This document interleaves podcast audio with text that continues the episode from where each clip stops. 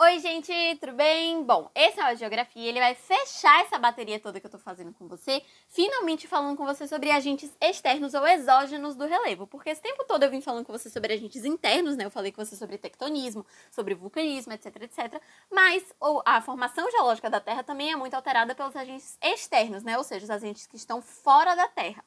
E é justamente deles que eu vou falar com você aqui hoje. Eles podem ser de três tipos principais, e aí dentro desses tipos eu vou dar uma destrinchada com você, ok?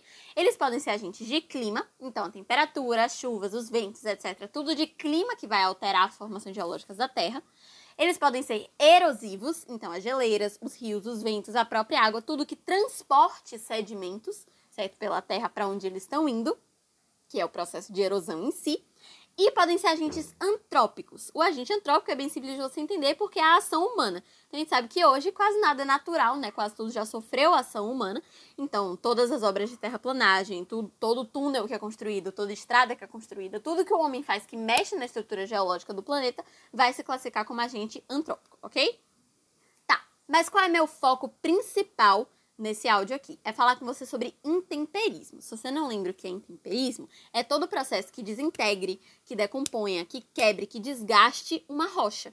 Então, quando você pega uma rocha, você transforma essa rocha em sedimentos, que podem até ser transportados pelos agentes erosivos, né? Sofrer erosão para formar rochas sedimentares, depois a depender do curso que aquele sedimento vai tomar todo o processo que forma esses sedimentos, que quebra essas rochas, a gente vai chamar de intemperismo. Só que o que eu quero que você preste atenção de verdade, agora é a hora que você foca, é que esse intemperismo pode ser de quatro tipos. Ou ele vai ser físico, ou ele vai ser químico, ou ele vai ser físico-químico, ou ele vai ser biológico, certo? E eu vou explicar certinho o que é cada um, começando pelo físico.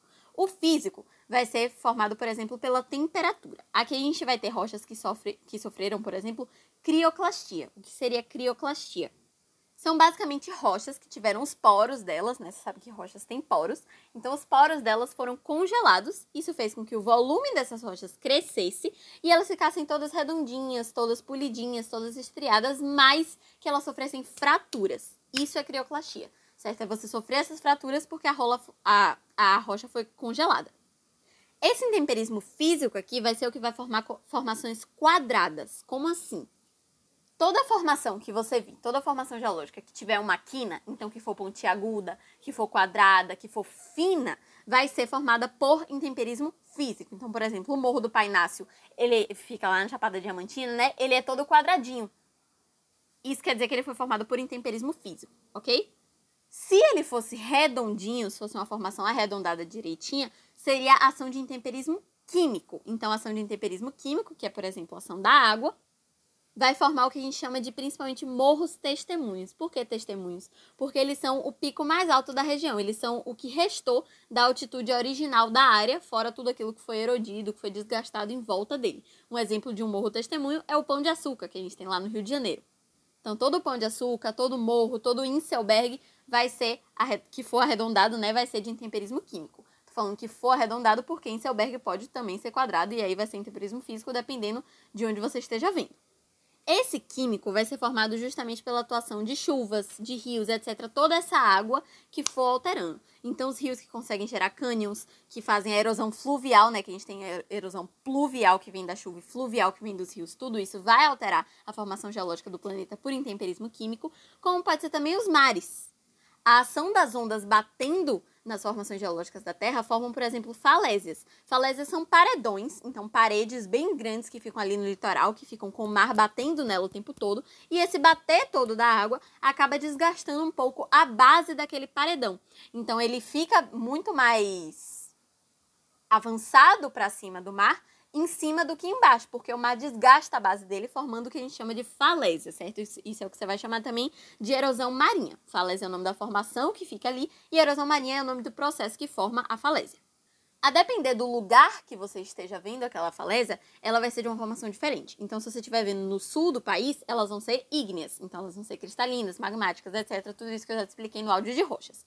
Se você estiver lá para o nordeste, elas vão ser mais sedimentares. Então, elas vão ser formadas de arenito, etc. O que já te dá uma sensação de instabilidade, né? Então, logicamente, ela vai desgastar e desabar muito mais fácil.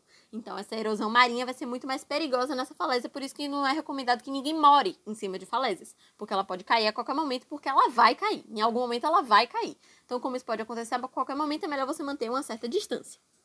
Além disso, dentro desse temperismo químico aí, a gente também tem alguns vales rochosos que são inundados pelo, por água, né, pelo mar, que o mar chega no vale rochoso e inunda. E se, eles, eh, se esses vales rochosos estiverem perto dos polos, eles congelam. E aí eles formam o que a gente chama de fiordes. Então, os fiordes vão ser vales ali que vão ser vindos do gelo, da ação da água, unida da ação do gelo, certo? Isso vai ser temperismo químico. Então, físico, que eu te falei, tem muito a ver com temperatura, químico tem muito a ver com água, tudo que envolver temperatura e água junto vai ser temperismo físico, químico, certo?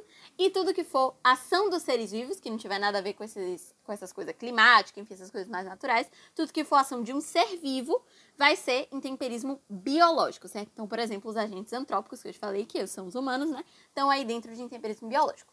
É isso, terminei, fechei por aqui. Espero que você tenha gostado, espero que tenha ajudado. Um beijo, tchau!